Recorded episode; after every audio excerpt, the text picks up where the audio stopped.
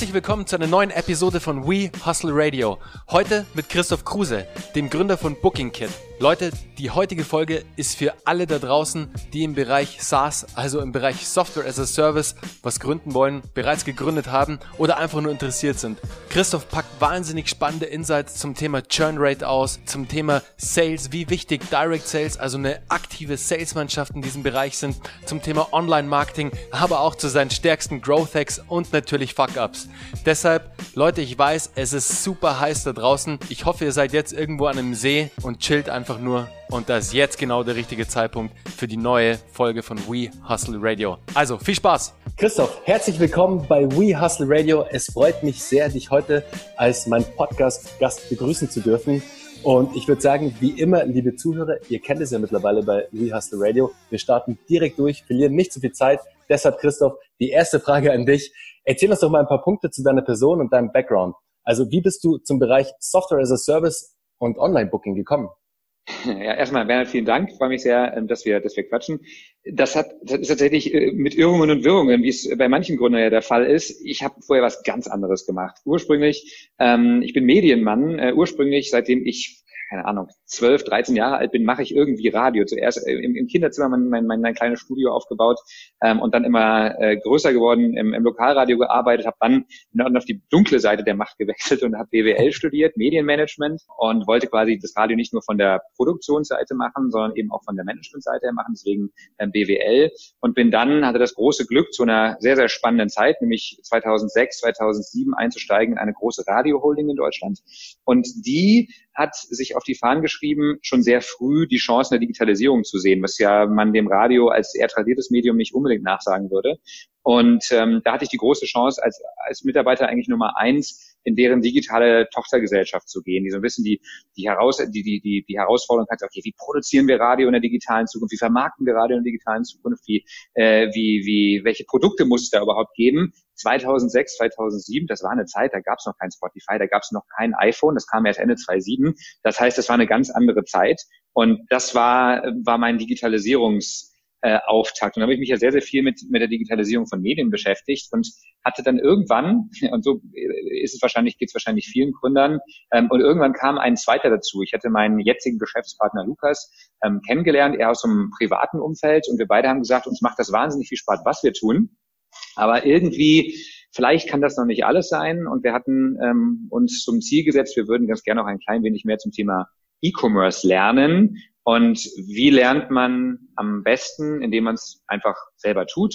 Das heißt, wir haben dann quasi als, ich sage mal, so Feierabend-Wochenend-Projekt ein, ein, klein, ein kleines E-Commerce, äh, eine kleine E-Commerce-Brand entwickelt und haben damals, das war im Winter 2010, 2011, haben wir Smartphone-Handschuhe nach Deutschland importiert. Waren damals so eine der ersten, die das gemacht haben. Mittlerweile gibt es das ja bei allen großen äh, äh, Retail-Brands eigentlich auch, wo man quasi sein, mit, mit seinem normalen Handschuh sein Smartphone bedienen kann im Winter. Das haben wir gemacht und wir haben vor allen Dingen gesagt, okay, wie, wie bauen wir sowas? Wir müssen sowas bauen, ähm, was wir parallel zu unseren normaligen, äh, normalen Jobs, ich war damals Geschäftsführer von eben diesem digitalen Tochterunternehmen von der Radio Holding, was wir quasi parallel machen können. Das heißt, man, müssen, man muss extrem auf Prozesseffizienz achten. Im Grunde eigentlich muss man ein Unternehmen bauen, was nur bei Abweichungen, wo man nur bei Abweichungen eingreifen muss. Und das hat uns irgendwie sehr zusammengeschweißt. Nicht nur privat, und kannten uns vorher schon privat, sondern eben auch unternehmerisch. Und wir haben gemerkt, wir sind dann doch komplementäre Menschen, so von unserer, von unserer Art, die sich aber dann eben im Business total gut zusammenfügen. Und das war, lange Rede, kurzer Sinn, das war so die Geburtsstunde davon, dass wir gemeinsam unternehmerisch tätig sein wollten. Und genau aus dem Grund haben wir dann äh, einige Jahre später, als ich gesagt habe, ähm, ich würde gern, ich brauche ein, ein wenig Auszeit von einem sehr sehr spannenden, aber eben auch sehr stressigen Zeit beim Radio, ähm, dann gesagt hat, vielleicht äh, gibt es ja noch etwas anderes, was man gemeinsam machen kann. Und die Geschichte zu Booking Kit, also zu dem Thema Software as a Service, Online-Booking, was du gerade gesagt hast, ist eigentlich ganz profan in meiner Auszeit bin ich viel gereist ähm, und war in Südamerika und hatte dort mit sehr vielen von solchen ähm, ja, Aktivitätenanbietern, die wir heute quasi, die heute unsere Kunden sind, hatte ich dazu tun als Endkunde, wollte halt irgendwie Stadtführung machen, wollte halt Ziplining in Peru und sowas machen und habe halt gemerkt, das ist eine riesengroße touristische Branche, die aber nahezu überhaupt nicht digitalisiert ist. Und dann kam ich zurück und habe das irgendwie mit Lukas irgendwie diskutiert und wir haben dann angefangen ein bisschen zu recherchieren. Ich habe nebenbei gearbeitet als, als Berater, also als, als Consultant für, für, für Medienunternehmen vor allen Dingen. Und daraus ist dann letztendlich diese, diese Idee zu BookingKit entstanden, einer sehr, sehr großen, tatsächlich der drittgrößten touristischen Branche, so ein bisschen auf die Beine zu helfen. Und zwar gar nicht das aus, aus einer arroganten Sicht heraus, die können es nicht, sondern die Leute, die wir bedienen, das sind halt Selfmade-Leute. Die machen, die gründen halt eine Kochschule, weil sie halt Koch sind und, und ein tolles Produkterlebnis bieten wollen. Ähm, die haben aber jetzt, die stehen morgens nicht auf und sagen, Mensch, wie mache ich jetzt ein tolles Online-Buchungssystem? Und genau das ist unser Job und das haben wir dann jetzt seit, seit knapp vier Jahren mittlerweile dann auch ins Leben gehoben. Sehr stark. Christoph, das hört sich wirklich sehr, sehr cool an und lustig wir haben ja im Vorgespräch gerade schon gesprochen, da gibt's wieder eine Überschneidung bei uns beiden. Ich habe nämlich damals auch meine erste Company sozusagen, da haben wir ein Kinderspielzeug beziehungsweise Kindergeschirr importiert aus den USA.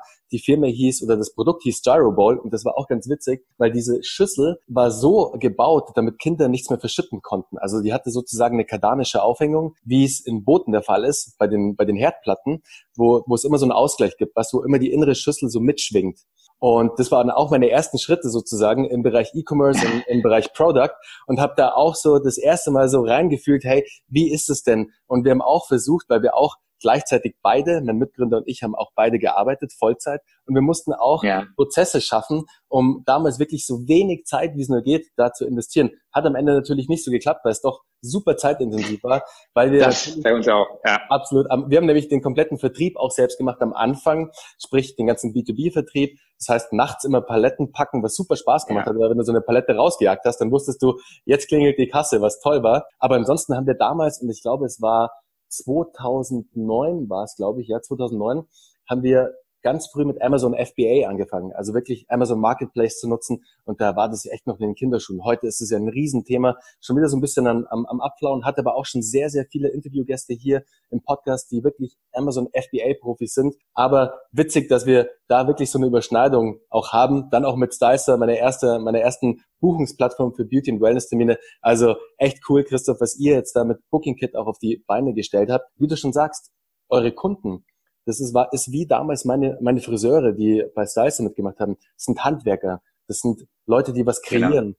Die wollen genau. sich gar nicht allzu sehr mit Software beschäftigen. Die haben auch gar nicht die Muße dazu. Deswegen, dass ihr denen unter die Arme greifen wollt mit eurem Produkt, macht mega Sinn. Und dass ihr ihnen dabei helft, noch mehr Kunden effizienter und einfacher zu generieren, online vor allem zu generieren. Also ist ein total super cooler Market Fit auf jeden Fall. Und macht definitiv Sinn. Aber wie war das denn dann am Anfang? Hat einer von euch beiden IT, also so Entwicklung, wie habt ihr es mit der, mit der Produktentwicklung gemacht? Weil so wie sich's rausgehört hat, ähm, seid ihr beide keine Entwickler, sondern eher von der, von der wirtschaftlichen Seite. Hattet ihr dann damals noch einen Mitgründer, der das ganze IT-Thema, das ganze Entwicklungsthema abgedeckt hat? Oder seid ihr dazu eine Agentur oder habt ihr Nearshoring genutzt? Also wie habt ihr damals mhm. das Produkt so aus dem Boden gestampft sozusagen?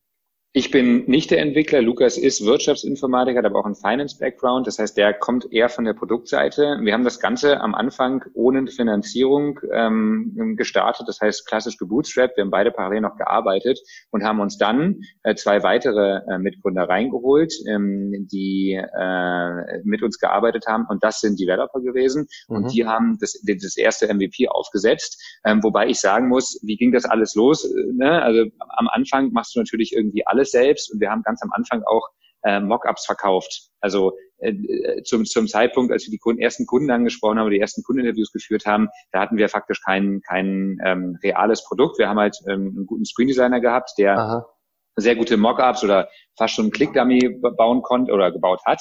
Ähm, und so sind wir eigentlich damit reingestartet und haben die äh, beiden Developer dann nach und nach, nachdem wir wussten, wie das Produkt ankommt, wie wir es ähm, äh, adjustieren müssen, äh, dann immer immer stärker hin und äh, ja quasi in, in Richtung Markt entwickelt.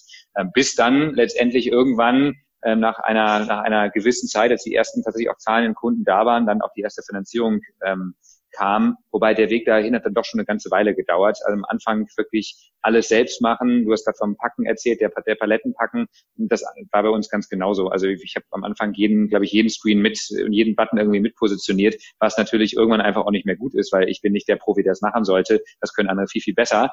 Ähm, aber am Anfang, klar, muss, muss man halt irgendwie, müssen halt alle ran. Ja, definitiv. Also der Klassiker mit einem Click-Dummy rausgegangen, einfach das Produkt gut verkauft, die ersten Kunden damit begeistern können und dann on the, on the fly sozusagen das Produkt entwickelt und da dann die ersten Kunden die onboardet sozusagen. Ja, genau. Wir haben damals gesagt, wenn es zehn Kunden gibt, die ohne, also wenn es zehn Personen gibt, ähm, die ohne, dass es ein äh, tatsächliches Produkt gibt, eine Zahlungsbereitschaft nicht nur äußern, sondern letztendlich auch eine Anzahlung leisten, leisten, dann wird es, ohne dass wir einen äh, Cent in Marketing investiert haben, dann wird es davon noch mehrere geben. Das war so ein bisschen, du brauchst hier irgendwie den Punkt, wo du sagst, okay, jetzt traue ich mich das auch, weil ich habe der Firmen Service mein, mein Business vorher aufgegeben, Lukas hat das getan und irgendwie ein, ein Punkt, so, so ein um es ins Englische abzugleiten, so, so ein Tipping Point gab es halt bei uns und das war halt eben genau diese, diese magische Zahl 10, nicht mehr, aber eben auch nicht weniger. Wenn es die gibt, dann wird es auch noch von weiteren geben und auf der Grundlage haben wir eigentlich dann das Produkt angefangen, äh, richtig aufzubauen. Und wie lange hat es dann gedauert, dass ihr wirklich die ersten großen Kunden gewinnen konntet?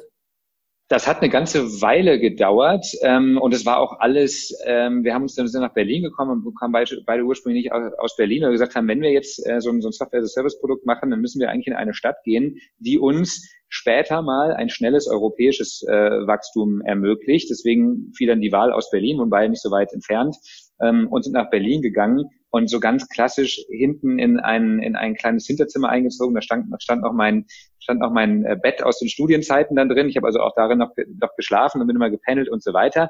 Und wir haben am Anfang alles mitgemacht. Das heißt vor allen Dingen natürlich Kundenakquise, ähm, selbst viel mit raustelefoniert. Wir haben einen großen Teil unseres, ähm, unseres Erfolges, aber eben auch der gesamten Kundenansprache ist tatsächlich Direktvertrieb.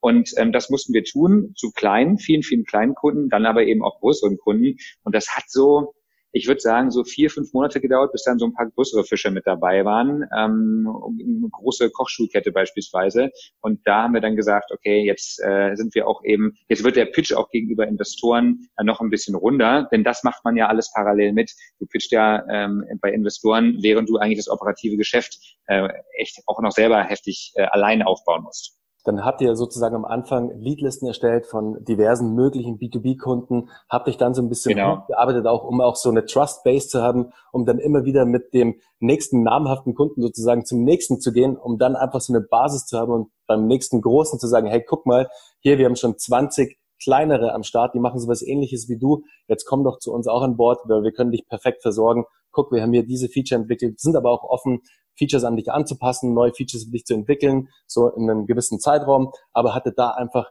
diese Trust Base am Ende. Genau das, ich glaube, ist ein ganz großer Hebel von, von Erfolg. Ähm, und, und Nachteil und Vorteil unserer Branche ist, wenn wir kurz über unsere Branche sprechen, unsere Branche oder unsere Zielgruppe sind die ganzen Aktivitätenanbieter, die es da deutschlandweit und weltweit gibt. Also ein, eine Kochschule, Segway, Stadttouren, äh, Stadttouren, Hop-on, Hop-off-Bus, Freizeitparks, die sind, dieser ganze Bereich, das sind unsere, das sind unsere Touren, äh, das sind unsere, äh, äh unsere Zielgruppe sind unsere Kunden das Problem ist, dass die, dass diese Freizeitbranche halt kein homogenes äh, Gebilde ist. Wenn ich jetzt eine Software machen würde, vielleicht für Anwälte, dann habe ich eine relativ klar umrissene Zielgruppe. Ich mache halt eine Software für Kochschulen, aber eben auch für Stadtführer, auch für Freizeitparks. Und das heißt, in den Verticals jeweils, wenn man sich da schnell eine, ein, ein ja, ein Trust aufbaut, so wie du es gerade gesagt hast, dann funktioniert der Vertrieb, ich will jetzt nicht sagen fast automatisch, aber es ist natürlich deutlich einfacher. Wir mhm. haben das gemerkt im, im Bereich der Escape Games, die gab es vor vier Jahren noch fast nicht. Ich weiß nicht, ob du das kennst, diese Live-Exit Games, äh, wo man sich in so einem Raum im weitesten Sinne einsperren lässt und halt irgendwie Rätsel löst ähm, und sich dann quasi raus befreien muss, mal so ganz, ganz platt gesagt. Ähm, das das gab es vor vier, drei, vier, fünf Jahren noch gar nicht in der Größe. Da waren wir sehr, sehr früh in dem Markt und mittlerweile sind wir Marktführer und glaube 70, 80 Prozent des Marktes setzen auf unsere Lösung. Das ist aber eben auch ein Fall, wo das halt mal sehr, sehr gut geklappt hat. In manchen anderen Fällen hat es vielleicht auch mal nicht geklappt. Also dieses, dieses, dieses Empfehlungsmarketing, das in einem Vertical wenn du einen großen Kunden hast, der auf viele andere abstrahlt, ist natürlich elementar wichtig. Aber da sprichst du schon einen ganz wichtigen Punkt an, jetzt was die Produktentwicklung dann auch betrifft. Wenn du viele verschiedene Verticals hast, die haben ja alle verschiedene Anforderungen und Wünsche am Ende des Tages. Und das stelle ich mir schon relativ schwierig vor, dann diese ganzen Wünsche, die aus diesen verschiedenen Verticals kommen, zu vereinen und alle zu befriedigen. Das, glaube ich, war am Anfang gar nicht so leicht, oder? Nee, das ist tatsächlich ähm, auch immer noch die große Herausforderung. Ähm, das Produkt gibt es jetzt seit, seit, wie gesagt, knapp vier Jahren und ähm, das, so ein Produkt ist ja nie fertig finde es immer ganz, ganz schön, wenn man mit anderen Partnern spricht, die so aus der äh, eher klassischen ähm, Welt kommen und dann so noch tatsächlich installierbare Software, die aus dem installierbaren Softwarevertrieb ähm, oder Produktion kommen, ähm, die dann sagen, naja, und, und wann ist denn, wann macht ihr denn mal einen Feature Freeze für immer? Natürlich wird es den nicht geben bei einem Software as a Service Produkt. Wir entwickeln das ja immer weiter anhand der Marktgegebenheiten. Aber die, ähm, die Herausforderung ist, dass wir bei den unterschiedlichen Verticals, wir, wir sprechen circa 100 verschiedene Verticals an, die Softwarearchitektur so aufzubauen, dass ich eigentlich mit einem One-Size-Fits-All-Produkt, einer, einer Stangenware letztendlich, den Großteil der Features, die alle betreffen, abbilde. Das heißt, ich schmeiße eigentlich eine Kochschule mit einem, mit einem Stadtführer und einem Freizeitpark zusammen und immer da, wo es dann spezifisch wird, biete ich quasi Module an. Für den einen ist das eine nicht so wichtig, für den anderen ist das andere nicht so wichtig. So kann ich eigentlich bei einem, bei einer trotzdem schönen UI und einem trotzdem aufgeräumten UX-Erlebnis kann ich eigentlich ähm, viele Branchen bedienen, ähm, so dass ich, dass der, dass der Normalkunde ähm, nur den, den, den wichtigen Teil der Software nutzt und wenn es dann spezieller wird, kann er sich halt sehr, sehr tief reinklicken und sehr, sehr viel customizen. Das ist eine mhm. Herausforderung. Okay, verstehe. Dann ist es sozusagen modular dann aufgebaut, das ganze Thema. Aber wie sieht denn dann euer Businessmodell aus? Also wie habt ihr das Businessmodell von Booking Kit aufgebaut? Relativ klassisch. Wir haben ein Software as a Service ähm, Business Modell. Das heißt, erstmal ganz, ganz praktisch gibt eine monatliche Grundgebühr. Mhm. Ähm, die ist bei unserer Branche relativ gering, weil das sind halt auch teilweise kleinere Unternehmen. Die können sich halt nicht irgendwie 200 Euro im Monat leisten. Wir müssen ja auch die Sprache der, der Branche sprechen. Das heißt, es beginnt bei circa 50 Euro und geht dann höher in verschiedenen Paketen mit umfangreicheren Funktionen und so. Ähm, das ist aber eigentlich nicht das, worauf unser Businessmodell tatsächlich fußt ähm, sondern den Großteil unseres Umsatzes, das ist auch kein Geheimnis, erzielen wir äh, damit, dass wir äh, an jeder Buchung mitverdienen. Wir sagen, und das, daran glauben wir tatsächlich, und ich glaube da ganz persönlich dran, in dieser Branche wird man nur erfolgreich, wenn man so ein, wir nennen das Shared Success Model fährt. Das heißt, wenn es dem Kunden gut geht, geht es uns, uns gut. Ich, es bringt nichts, den abzuzocken und zu sagen, bitte unterschreib hier einen 24-Monats-Vertrag. Kurze Unterbrechung im eigenen Interesse. Liebe Hustler, wenn euch der Podcast gefällt, würde ich mich sehr über eine 5-Sterne-Bewertung im iTunes Store freuen. Den Link hierzu findet ihr in den Show Notes. Einfach draufklicken und ihr kommt direkt zur Bewertungsfunktion. Lasst mir einfach einen Kommentar da. Klickt auf jeden Fall die 5 Sterne, würde mir sehr helfen. Lasst auch euer Feedback da, was ihr über den Podcast denkt. Und jetzt geht's weiter bei der Show. Viel Spaß. Das macht absolut Sinn, dass man beide Seiten glücklich macht am Ende des Tages, um dann auch davon profitieren zu können, weil wie du schon sagst, ist der Kunde glücklich und wenn das Geschäft beim Kunden läuft und die Buchungen nur so reinkommen, dann macht es natürlich auf eurer Seite auch Spaß und ihr könnt an den Buchungen partizipieren und da natürlich schöne Umsätze auch generieren. Aber trotzdem, wenn ihr einen relativ geringen Basispreis habt jetzt erstmal, dann ist es doch schon am Anfang schwierig, da profitabel die Kunden zu gewinnen, oder? Weil ich stelle mir das dann schon schwierig vor, dass du, wenn du jetzt, ich glaube, euer erstes Package geht bei 50 Euro los, oder? Genau. Wenn du 50 Euro Marketing-Spending sozusagen hast, die du ausgeben kannst, um profitabel rauszugehen am Schluss, weil du ja nicht weißt, wie viel Umsatz durch den Kunden generiert wird, stelle ich mir das schon schwierig vor, der, äh, nicht schwierig, aber es ist eine Herausforderung auf jeden Fall, die Marketingmaßnahmen darauf abzustimmen, dass man skalierbar neue B2B-Kunden beziehen kann. Oder wie sind da eure Learnings? Genau, also wenn wir jetzt quasi von den Unit Economics herkommen, ähm, da ist es so, dass erfreulicherweise der Kunde äh, zwar in Monat eins die 50 Euro ähm, im, im günstigsten Tarif macht, er aber seine, er die, über einen zwölf Monats ähm, äh, Zeitraum gesehen schon schon einen sehr sehr attraktiven ähm, ähm, Value generiert. Das heißt, ich kann, mein Kunde darf auch etwas kosten, weil wir haben ganz untypisch für das Thema B2B SaaS ein sehr, sehr, sehr, sehr gering. Ich wollte gerade schon sagen, fast nicht existenten Churn.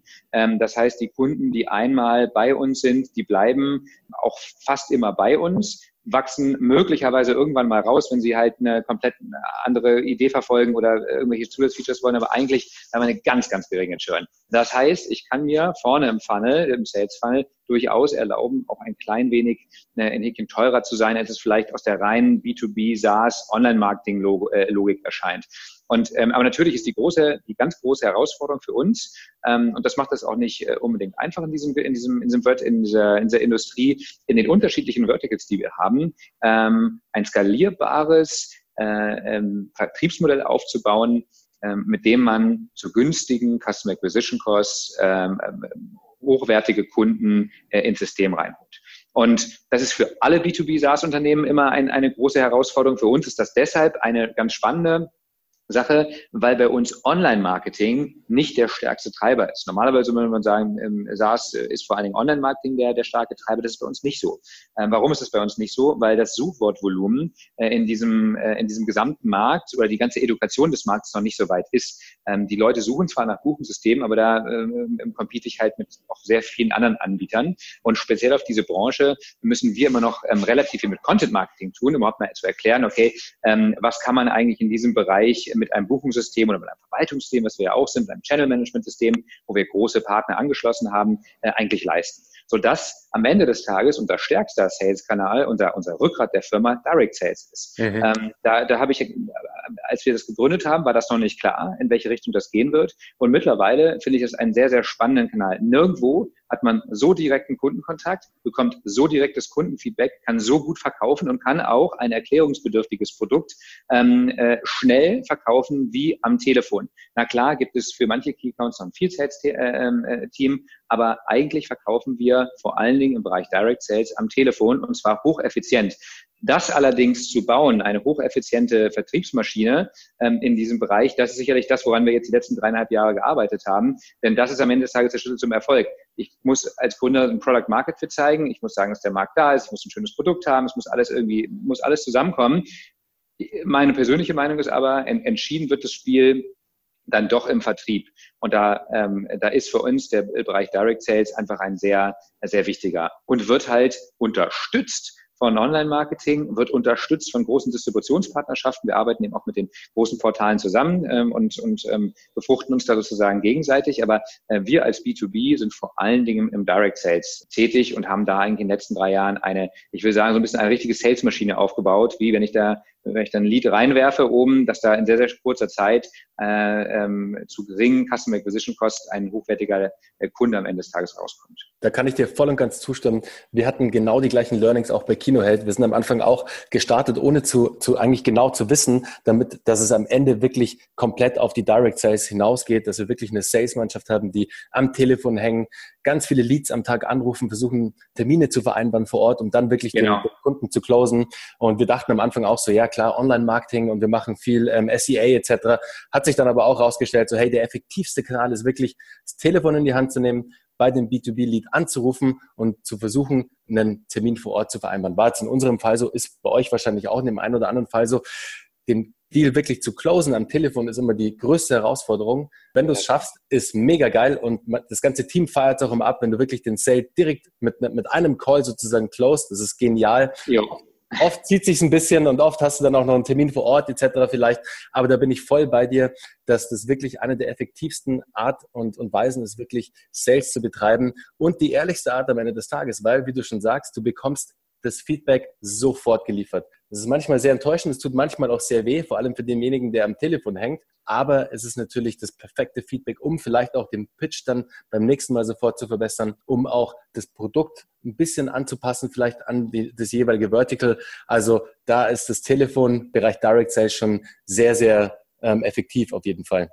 Du brauchst natürlich, also ich stimme dir hundertprozentig zu, du brauchst natürlich gerade bei so einer ähm, Sales-Maschine aber einfach wahnsinnig gute Prozesse, dass mhm. das Wissen, was du am Telefon äh, bekommst, auch zurückfließt. Das hast du ja gerade auch gesagt. Also es muss halt irgendwie, es sollte idealerweise, die Lost Reasons sollten sehr klar kategorisiert werden. Du solltest das, was an Produktfeedback kommt, äh, sollte es einen Rückkanal geben, das gut ins Produkt einzuarbeiten und so weiter. Da haben wir lange Zeit rumexperimentiert und glauben, wir sind aktuell auf einem sehr, sehr guten Weg, sowas zu einer, zu einer wirklichen Maschine ausgebaut zu haben. Ähm, aber ähm, wir sind da nicht am Ende und es muss auf jeden Fall, ich will auch Online-Marketing, äh, soll auch zu einer Maschine ausgebaut werden, dass ich es auch schaffe, zu noch deutlich günstigen äh, äh, mir letztendlich die, die, die Leads online reinzuholen, idealerweise online zu gewinnen, ein schönes Onboarding-Erlebnis dem Kunden zu gewinnen, dass ich mir eigentlich ähm, eine Parallelbasis an Usern aufbaue, die ich gar nicht mehr vielleicht manu äh, manuell oder, oder händisch eigentlich anfassen muss. Noch ist das aber größtenteils so.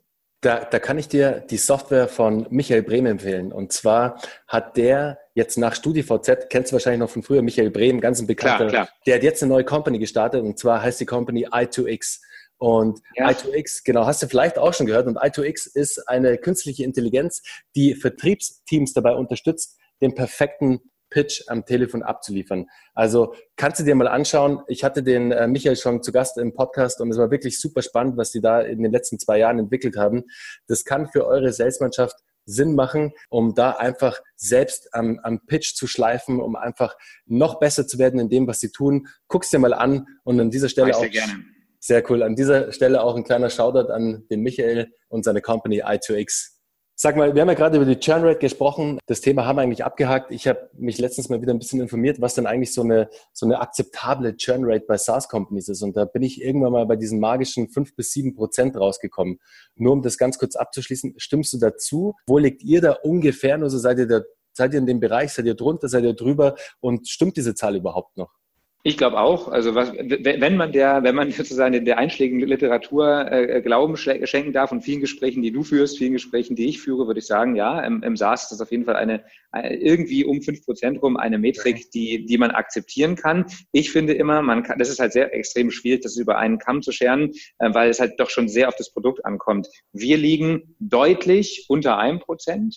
Ähm, wow. Das heißt tatsächlich, ähm, Churn ist bei uns kein Problem. Das liegt aber eben auch daran, ähm, weil unsere Branche ähm, so, so tickt. Die Leute, die wir, die wir ansprechen, ähm, die haben, wenn die einmal ein, ein Produkt nutzen, hat es einen extremen Login-Effekt bei uns und den versuchen wir natürlich mit in dem Produkt auch noch weiter auszubauen, um die Kunden wirklich ähm, dort, dort auch wirklich lange drin zu halten.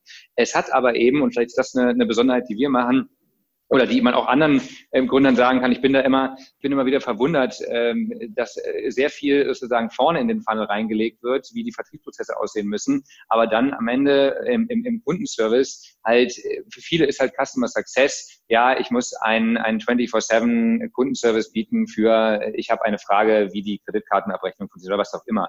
Ich glaube da nicht dran. Ich glaube, das ist ein wichtiger Teil, ähm, insbesondere in unserer Branche. Wir erinnern uns daran, ich hatte vorhin gesagt, wir müssen den Leuten vor allen Dingen helfen. Wir glauben an ein Shared Success Model, auch als, als Geschäftsmodell. Das heißt, wir sind so ein bisschen Freund und Helfer und haben deswegen viel Geld in Form von guten Leuten in unser Customer Success Team investiert, in unsere Account Manager, die wirklich den Kunden von sich aus proaktiv anrufen. Wir haben dann ein sehr gutes Monitoring, was gerade so auch passiert bei den jeweiligen Kunden, wo wir unterstützen können, wo wir glauben, dass der Kunde besser werden kann. Das heißt, wir sind in dem Moment dann nicht einfach nur eine sozusagen gute Softwarelösung, die eine schöne UI hat oder so, sondern wir, wir, wir versuchen so ein bisschen Added Value zu geben über das Thema Service. Und da hebt, kann man sich dann schon durchaus, ab, äh, durchaus auch abheben von anderen äh, SaaS-Unternehmen, weil unser größter Feind ist, und das ist ja immer so bei, bei SaaS, unser größter Feind ist tatsächlich ein, eine Churn. Ähm, den Kunden, den ich einmal gewonnen habe, den zu verlieren, ist halt viel teurer, das wissen wir alle, als den, ähm, mhm. als den Kunden einfach zu halten und, und mit einem guten Service zu begeistern. Und wenn man da vielleicht so ein bisschen die Extrameile geht, was wir jetzt seit einigen Jahren äh, tatsächlich tun, ähm, ich denke, das ist sicherlich so ein Grund für, für unsere geringe Churn. Aber mhm. da mussten wir auch viel lernen.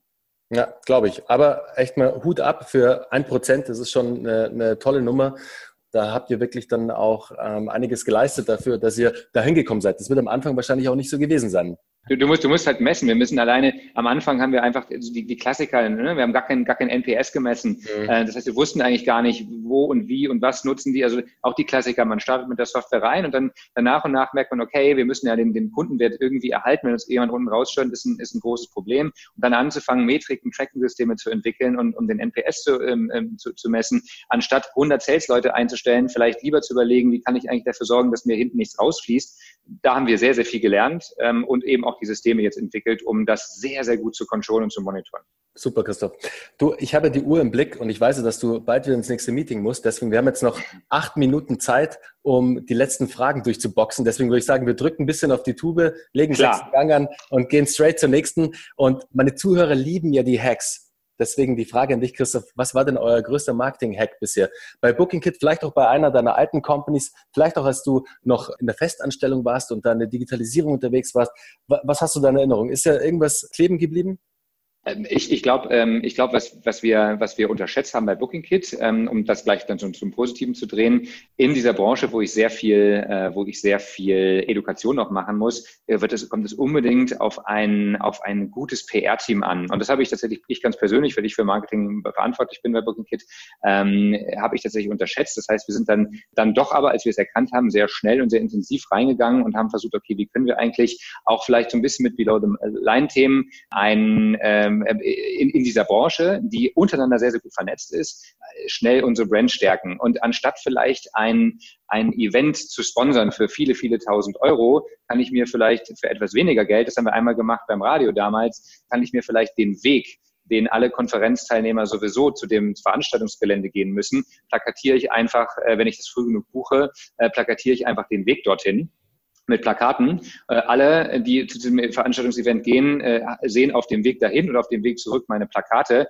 Ich selber bin auf dem Event aber gar nicht als Sponsor oder ähnliches ähm, aktiv. Und ähm, ich habe aber trotzdem eine sehr, sehr, ein, ein sehr, sehr gutes äh, Markenbewusstsein geschaffen, weil alle schmunzeln drüber und sagen, ach, kreativ die Jungs, äh, haben sie eigentlich ganz gut hingekriegt. Das war so ein bisschen aus der alten Zeit und aus der neuen Zeit ganz offen gestanden, wir reden immer nur, wie eben auch gerade über Online-Marketing, Direct Sales und so weiter. Wenn wir über Hacks reden, über Growth Hacks, über Marketing Hacks, ja, ich kann äh, bis zu jeder Nachkommastelle Conversion Rates optimieren. Manchmal, das merken wir gerade, ähm, ist aber auch äh, das Thema Offline und Offline-Marketing gar nicht so unsexy, wie wir Online das manchmal meinen, dass es das ist, sondern ähm, ich finde, ich habe neulich einen Satz gehört, den finde ich eigentlich ganz spannend. Und zwar, die, äh, es gilt vor allen Dingen für unsere Branche, denn die ist ähm, viel analog unterwegs. Ähm, und da sagte neulich jemand, naja, denk mal daran, die, die analoge Inbox eurer Kunden, die ist eigentlich viel leerer als die digitale, weil die werden zuge wir werden zugespammt von Newslettern und, und, und Angeboten und so weiter. Ähm, wenn ich es schaffe, in der, in, in der, in, als, als klassische Postbox-Sendung beispielsweise, ähm, dort einen guten Aufschlag zu machen, gerade in einer Branche, die sonst analog unterwegs ist, kann das eben auch ein Growth Hack sein, der so gar nichts damit zu tun hat, ähm, irgendwelche Conversion Rates in, in, in CRM-Kampagnen zu optimieren, sondern eigentlich zu überlegen, wo erreiche ich denn meine Zielgruppe da, wo sonst noch keiner sitzt. Und das äh, testen wir gerade aus mit ähm, ziemlich guten Ergebnissen. Cool, auf jeden Fall zwei smarte Hacks. Christoph, herzlichen Dank dafür. Aber man sieht, manchmal lohnt sich auch, den Blick in die Vergangenheit zu werfen und mal gucken, was früher gut funktioniert hat, mit dem die Leute heute vielleicht auch gar nicht mehr rechnen oder wo sich alle anderen eigentlich auf den, auf New School sozusagen fokussieren, Online-Marketing machen, Newsletter raushauen und du dann einfach mal mit einer klassischen Postwurfsendung wieder um die Ecke kommst, wenn es zur Zielgruppe passt. Also da wirklich genau. zwei sehr coole kleine Growth Hacks, die absolut Sinn machen. Wie sieht denn deine Vision für Booking Kit aus? Wo, wohin geht denn die Reise?